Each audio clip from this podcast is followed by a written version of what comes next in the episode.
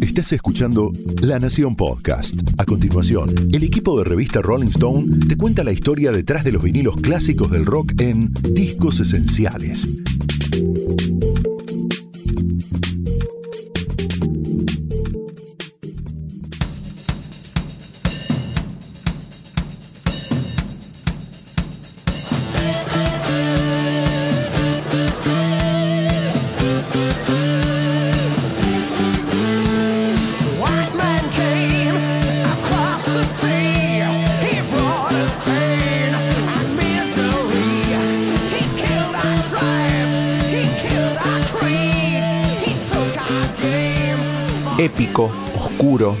Triunfal, innovador, también polémico, The Number of the Beast, el tercer disco de Iron Maiden, editado en 1982, tiene todas las características de un clásico.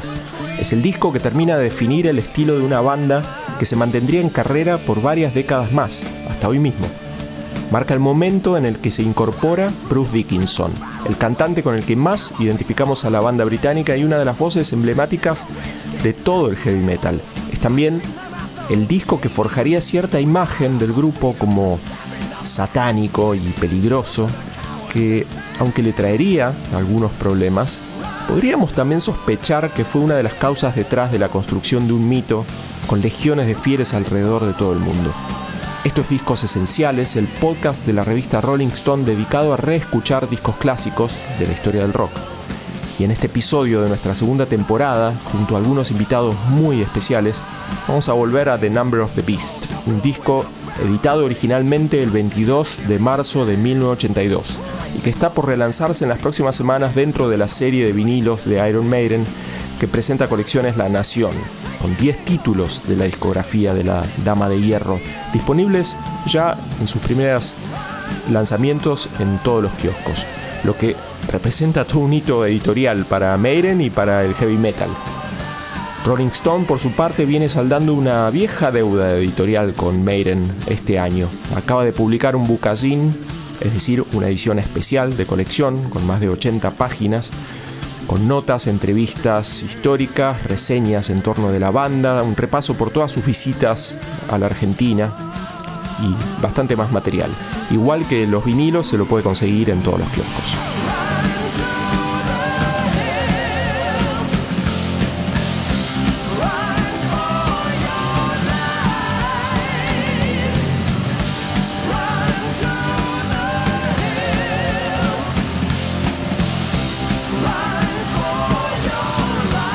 The Number of the Beast fue grabado entre enero y febrero de 1982 en los estudios Battery de Londres, bajo la producción de Martin Birch, que trabajaría con Maiden en la mayoría de sus discos durante la mayor parte de la década del 80, hasta Fear of the Dark incluso, de 1992. Como casi siempre, la mayor porción del trabajo compositivo corrió por cuenta de Steve Harris, pero hay aportes también del baterista Clive Burr, el guitarrista Adrian Smith y también del recién llegado Dickinson, aunque no aparecería como coautor, por detalles de un acuerdo legal que mantenía con su banda anterior, Samson. The Number of the Beast es un disco corto en términos de la obra de Maiden. Contiene 8 temas que terminarían antes de los 40 minutos. Rápido, contundente y con más de un track que la banda jamás dejaría de tocar en vivo de ahí en más. También es un disco esencial por su tapa, obra del artista Derek Riggs, histórico colaborador en el arte de la banda y creador de Eddie the Head, la mascota no precisamente tierna y sumisa de Iron Maiden, más bien una bestia capaz de desafiar al mismísimo Satán, al que en verdad en esta etapa se lo ve manejar o manipular como a una marioneta. Con o sin Riggs, Maiden sería muy consecuente en la utilización de la imagen de Eri para todo su arte gráfico, y esto habría sido en gran parte responsabilidad de su manager, Rod Smallwood. Claramente un visionario en cuestiones ya no solo de heavy metal, sino de marketing. Maiden es una banda de logros musicales que no podemos negar, que supo diseñar un universo propio, sonoro, denso, consistente. Pero también es una banda que manejó muy bien su imagen, su marca y hasta su logo.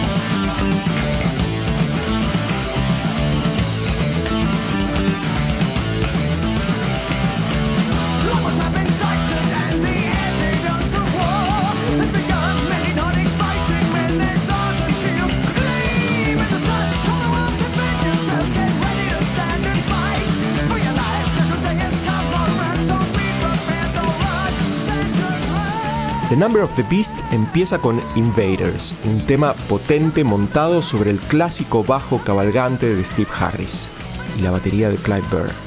No casualmente es otro de los muchos temas de Maiden que describe una batalla a ritmo preciso, pero también frenético. Lo más singular de la canción es que apenas a 30 segundos del inicio entra en escena, ¿quién por primera vez? Bruce Dickinson, entonces el nuevo cantante de la banda. Es curioso porque aunque abre el disco, Harris nunca estuvo del todo conforme con esta canción y hasta llegó a plantear que quizás hubiera sido mejor no incluirla. Fue lo que pudimos hacer con lo que teníamos a mano, dijo alguna vez en justificación. Gustavo Rowek, el gran baterista argentino de bandas como B8, Rata Blanca y últimamente de su propio proyecto llamado simplemente Rowek, pone en palabras justas el papel de Steve Harris en la música de Maiden. Y Steve Harris eh, claramente le aporta algo muy especial a la composición porque él está componiendo a partir de un bajo. Entonces no es un bajo que adopta una posición pasiva dentro de la banda, siguiendo la nota o marcando un pulso. Es un bajo con, con un lugar muy activo dentro de la composición, al punto tal que termina siendo característica del sonido de Maiden, ¿no? Ese bajo tan, tan saltarín que tiene Harry, ¿no? Donde no toca derecho, sino que más bien va marcando muchísimas notas y forma una sociedad, sobre todo con Nico McBrien cuando ingresa, ¿no? Que, Nico sigue bastante ese, ese andar saltarín del bajo.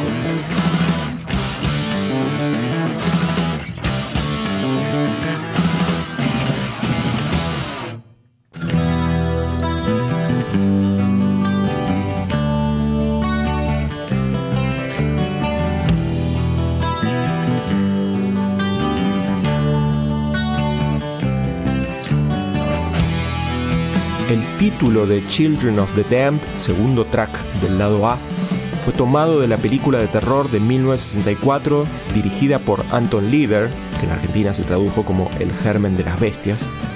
Y musicalmente es una canción que empieza un poco engañosamente como una balada y es sombría como la trama del film, mientras que la letra se refiere a unos niños con poderes psíquicos particularmente peligrosos que no terminan nada de bien, no vamos a spoilear mucho más. La performance de Dickinson, por otro lado, deja en claro que Maiden encontró finalmente a su cantante ideal.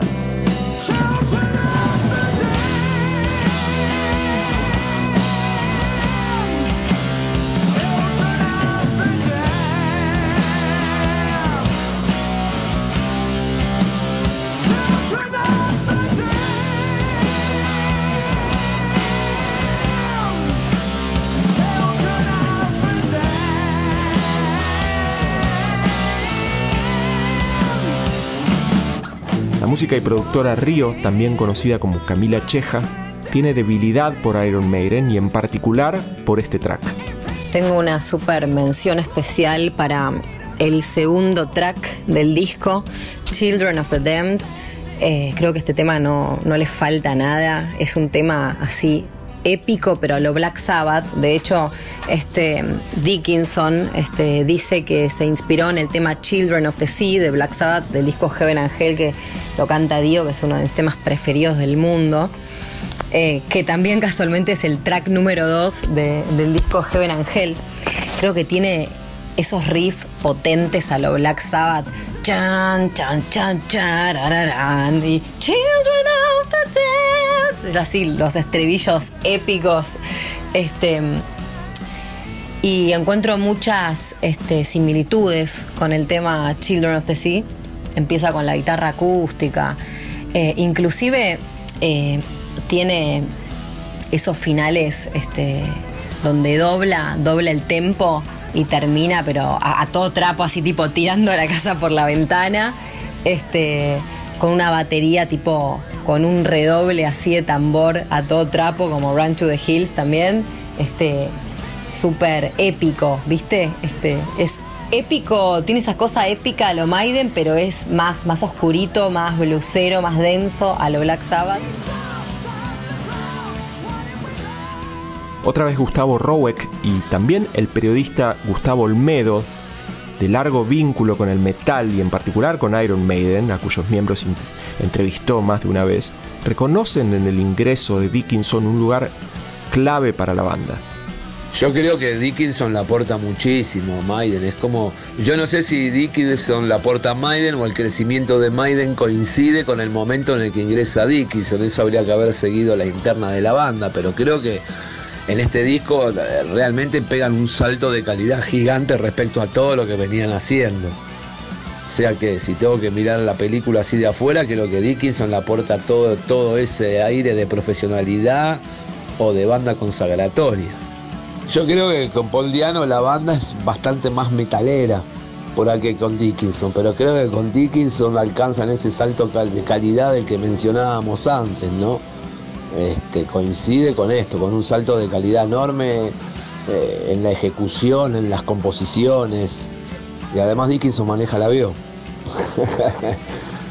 Yo creo que para entender las principales diferencias entre Paul Diano y Bruce Dickinson hay que hacer un ejercicio bastante simple y es mirarlos hoy en día. Creo que ahí están todas las respuestas y esa es la enorme diferencia. Dickinson estaba preparado para grandes cosas, Paul Diano no igual lo amo.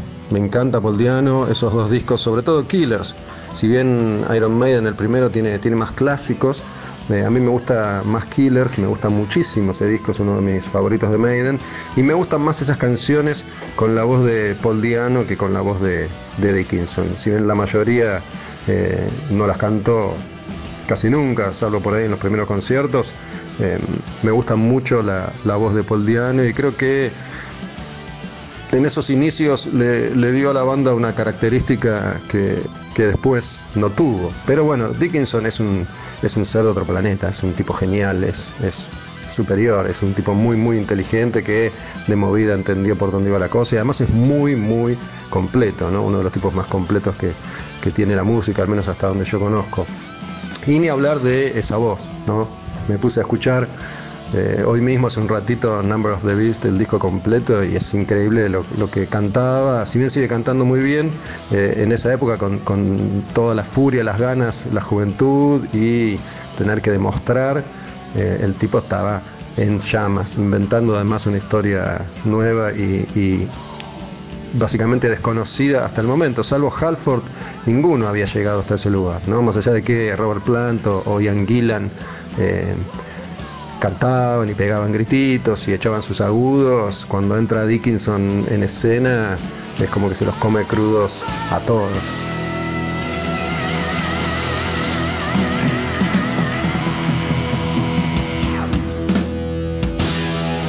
We want information. Information. Information. Who are you? The new number two. Who is number one? You are number six. I am not a number. I am a free man.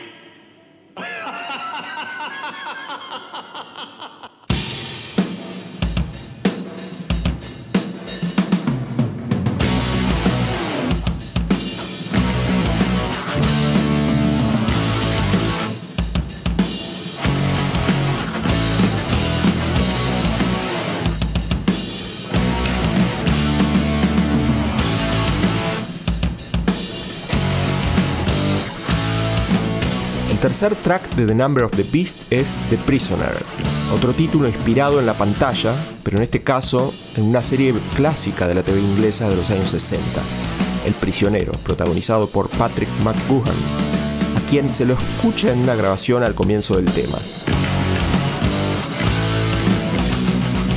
La banda, prolija, pidió el permiso correspondiente para utilizar ese audio y de hecho llamaron al propio McGoohan.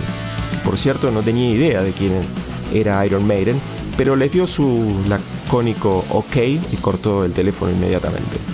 El track, por otra parte, es una exhibición de poder y despliegue técnico de Burr en la batería, por supuesto siempre muy bien flanqueado por las guitarras de Smith y Murray. Y otra que por ahí, el Run to the Hill fue el otro video que fue otro hit, pero a mí me gusta mucho The Prisoner, que también empieza con una voz de, que empezaba con la serie, que es un poquito la canción en la que está inspirada, ¿no? En una serie. Y la canción me parece increíble, increíble. este, empezando con esa batería que después se explota con toda la banda, el doble de la velocidad que arranca. Me parece gloriosa realmente.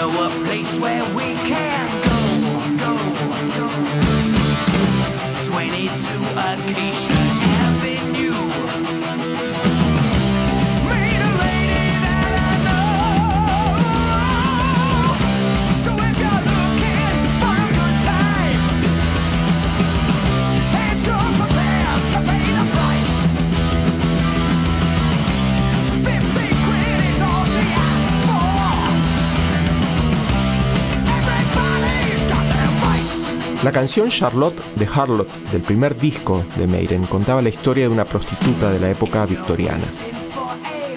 22 Acacia Avenue es el cuarto tema de The Number of the Beast y es una nueva aparición de Charlotte. No sería la última en la discografía de la banda. En este caso, es un tema del guitarrista Adrian Smith, en verdad escrito para una banda que él tenía anteriormente a Maiden. Compuesta cuando el músico tenía apenas 18 años. Es una composición, sin embargo, intrincada, de más de 6 minutos y partes diferentes, con muchas pistas de hacia dónde se desarrollaría el estilo del grupo. Es además uno de los tracks favoritos de Gustavo Olmedo.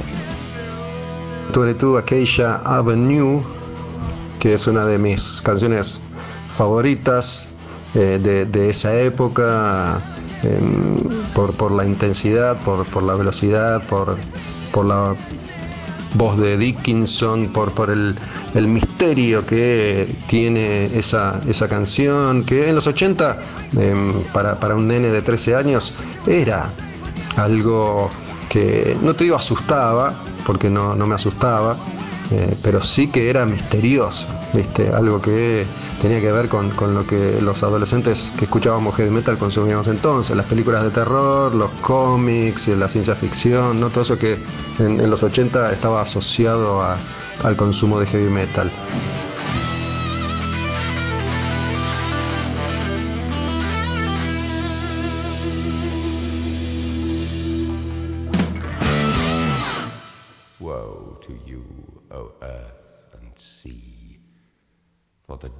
Sends the beast with wrath, because he knows the time is short. Let him who hath understanding reckon the number of the beast, for it is a human number. Its number is 666. I left alone. My mind was blank.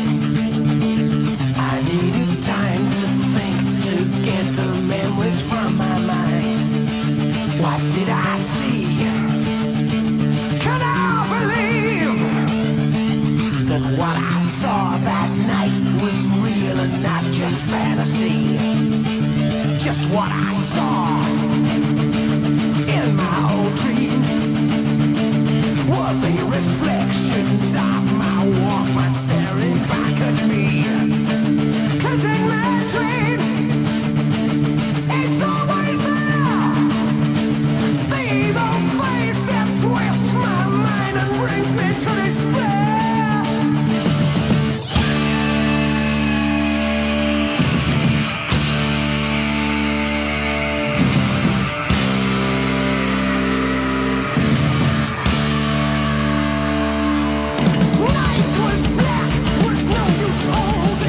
no haya otro tema que defina tan contundentemente a Iron Maiden como el primero del lado B de The Number of the Beast.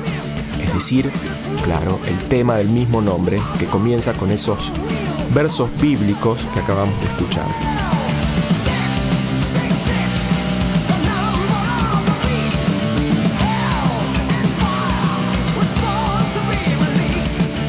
La cita bíblica termina con la indicación sagrada del número de la bestia, el 666.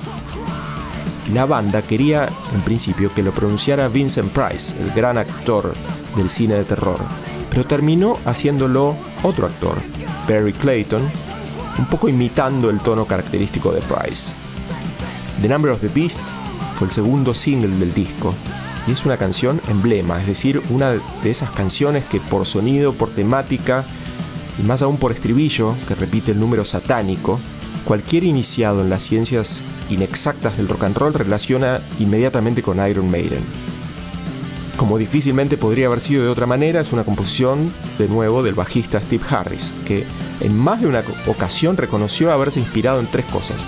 Una pesadilla, la película La Profecía 2 y Tam O'Shanter, un poema del escocés Robert Burns de fines del siglo XVIII, poblado de demonios y de brujas. Dickinson es un protagonista excluyente de la canción. En el documental de la serie Classic Albums, una serie muy interesante producida por la BBC, el cantante recuerda que el productor Martin Birch le hizo regrabar mil veces uno de los gritos que levantan más el tema, hasta dejarlo extenuado. Pero paradójicamente, una de las razones por las que The Number of the Beast es tan conocido es que grupos de fanáticos religiosos, muy en especial en los Estados Unidos, intentaron que nadie lo escuchara, escandalizados por la mención del número de la bestia y acusando a la banda de satánica. Algo que, como a esta altura ya sabemos bien, si hay algo que logra es que los temas se escuchen más que nunca, como una verdadera maldición para quienes los persiguen. Cuando Río escuchó por primera vez esta canción, lejos de asustarse, la relacionó con otro de sus ídolos, Alice Cooper. No estaba equivocada. La canción retoma cierto linaje de shock rock del cual Cooper es un referente indiscutido. Y la primera vez que escuché, eh, me acuerdo, puntualmente, porque creo que escuché los dos juntos en una disquería, no me acuerdo si fue en Soleado o en dónde, ¿no? Eh, que escuché The Number of the Beast y Fear of the Dark, los escuché juntos. Yo entendía la letra y flasheaba con la letra porque, porque para mí era como, era como estar viendo una, una peli de, de terror, digamos.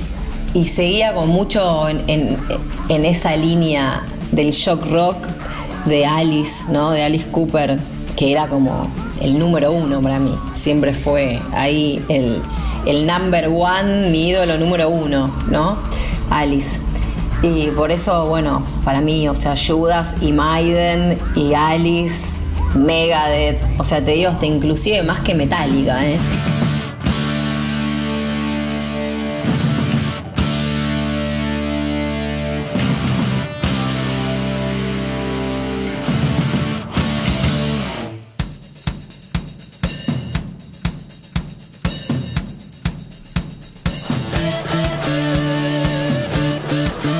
To the Hills, elegido como primer single de este disco, es una de las canciones más políticas que compuso Steve Harris y habla de la sangrienta conquista de los británicos y los colonos sobre los pueblos originarios de América del Norte.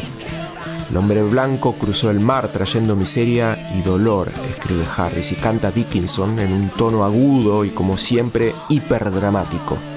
En esta canción que se editó como primer single de adelanto del disco, un mes antes de la salida del álbum, en febrero de 1982. Camila y Gustavo Olmedo hablan de esta canción insignia.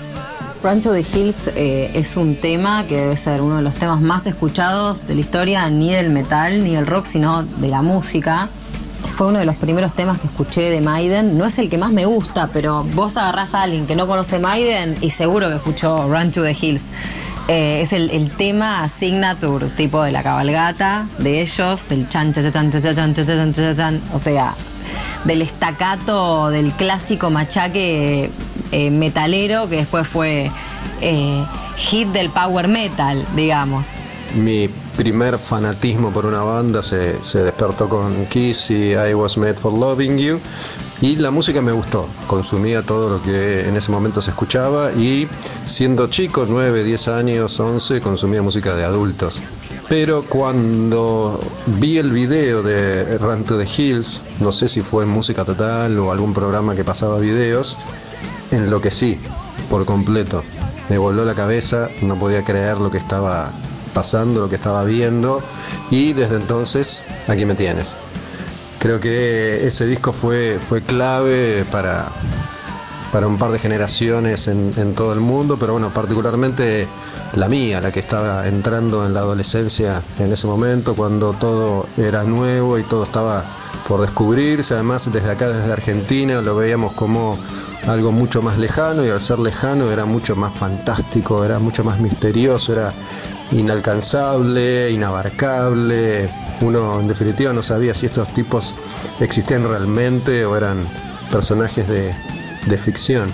Nunca más me olvidé la sensación que tuve al ver, al ver ese video, la, la imagen de, de Dickinson con, con, el pelo largo, rubio, su, su, estado atlético, el pie en los monitores, la, la, muñequera, el pantalón de cuero, Steve Harris también, ¿no?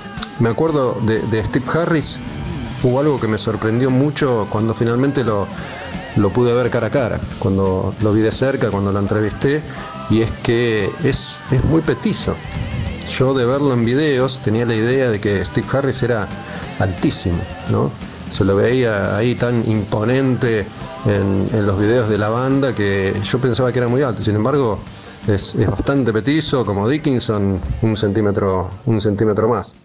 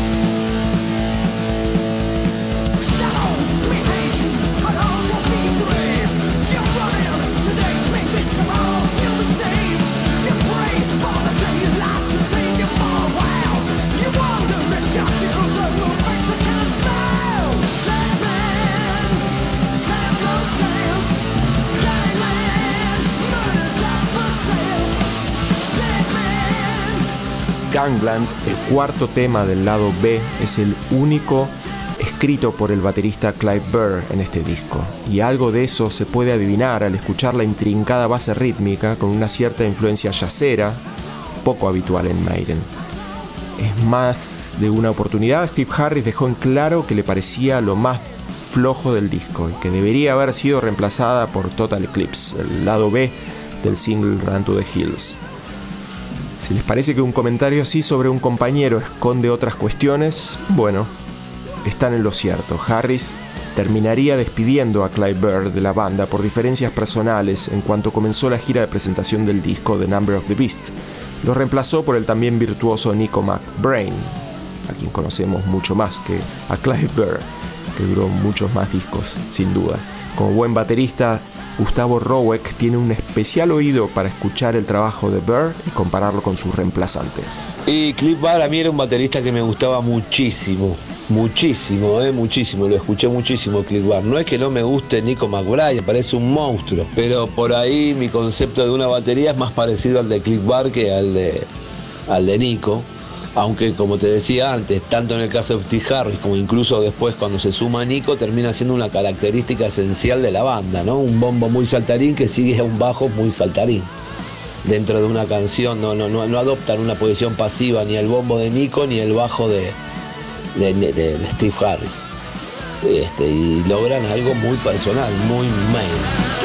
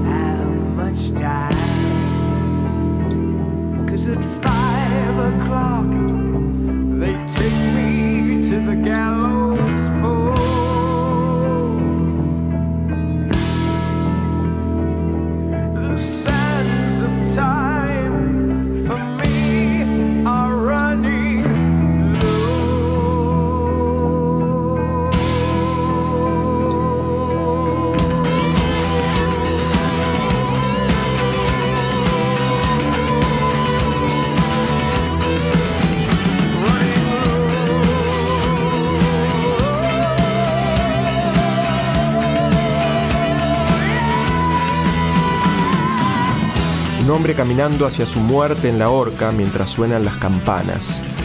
Ese es el disparador lúgubre del último track de este disco. Hallowed by Thy Name. Hallowed be Thy Name, perdón, maldito sea tu nombre. Una canción épica de más de 7 minutos que la banda ha tocado en todos sus shows desde 1982 hasta hoy prácticamente. No por nada Steve Harris la considera una de sus mejores composiciones y es también una de las favoritas de Dickinson, que asegura que cantarla en vivo es como contarle al público una película. Funciona de algún modo como el tema épico del disco que Maiden acostumbraría a incluir casi como un ritual en cada nueva obra, tal como lo describe Gustavo Olmedo la canción épica de Maiden. Creo que fue la primera y si tengo que elegir una, la mejor, Hallowed Be Thy Name, que es una canción de, 6-7 minutos y de nuevo, el grupo ahí te dice más cosas que en Senjutsu entero. Creo que transmite más emoción y pasión en Hallowed Be Thy Name que en, uno de los últimos ocho discos enteros. ¿no? Si bien, de nuevo, banco Maiden y su etapa progresiva y que Steve Harris haga intros con el mismo arreglito de bajo por 7 minutos, si quiere. Pero Halloween Be Name es una gema, es una obra maestra.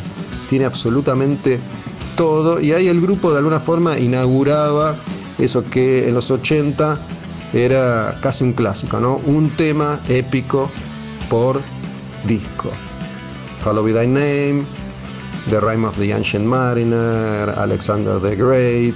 La cosa iba a empezar a cambiar con Seventh Son, que, es un disco más, más progresivo, de canciones más, más largas. Si querés, eh, sería el antecedente principal de, de, esta etapa de Maiden desde el regreso de Dickinson. Incluso con, con Blaze Bailey, ¿no? desde que se fue Dickinson, mejor dicho, cuando eh, Harris toma por completo las riendas de la banda y dice, a mí me gusta la música progresiva y voy a ir por ahí hasta el fin de los tiempos. Pero Halloween y Name es una de las mejores canciones de la historia del heavy metal, es emocionante lo que transmite y lo que me transmite hoy, que tengo 52 años, y es exactamente lo mismo que sentí la primera vez que escuché esa canción cuando me compré Number of the Beast en cassette en 1982, tenía 13.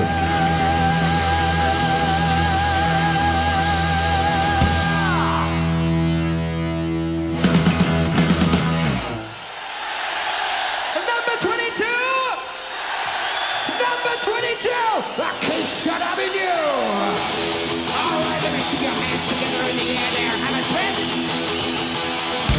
you put down to Western I know a place where we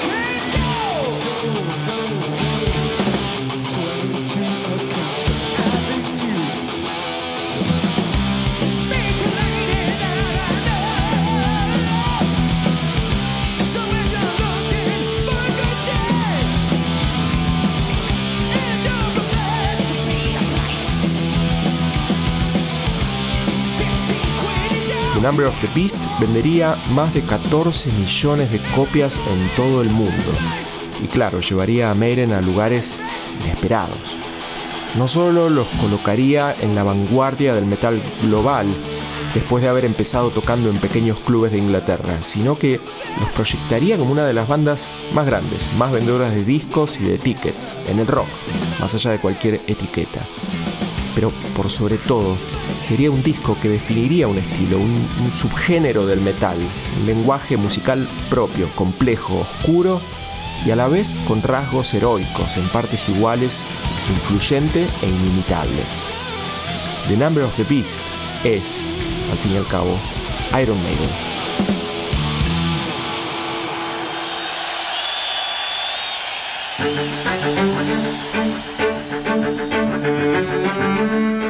Mirá, yo o sea, lo que creo que lo separa de las otras bandas es simplemente su propio estilo, porque justamente es una de las bandas que marcan el pulso de la nueva escena heavy de ese momento británica.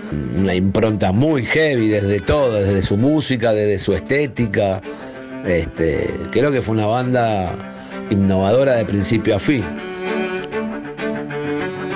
Yo me acuerdo de escuchar, o sea, Maiden, y, mi visión de, escuchar esas violas y decir, mierda, son los mejores solos del mundo. O sea, era como, wow, ¿viste? Eran como los dioses de la guitarra. Y era sentarme horas y horas y horas y horas y horas, tipo, a sacar, a sacar los solos, ¿viste? Era como, wow, tipo, el día que pueda tocar un solo eh, de Maiden en la viola, tipo, voy a ser la mejor del mundo, ¿entendés?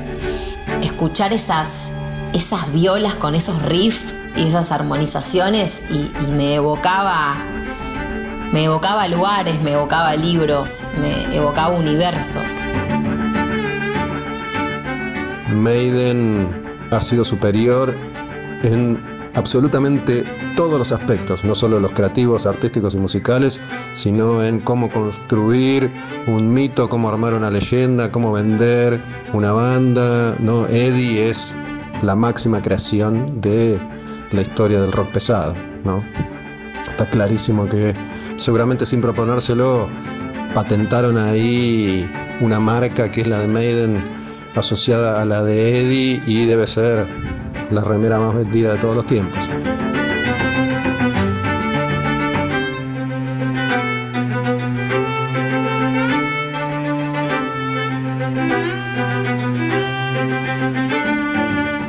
Lo que suena es la versión de The Number of the Beast por el Midnight String Quartet. Y esto fue el quinto episodio de la segunda temporada de Discos Esenciales, el podcast de la revista Rolling Stone Argentina, con producción de Fernando Fratantoni, edición de Leo Fernández y relatos de Daniel Flores. Tenemos muchos más episodios dedicados a artistas como David Bowie, Ramones, Coldplay, The Doors o Talking Heads, que puedes escuchar en las plataformas digitales habituales o ingresando al sitio web de La Nación.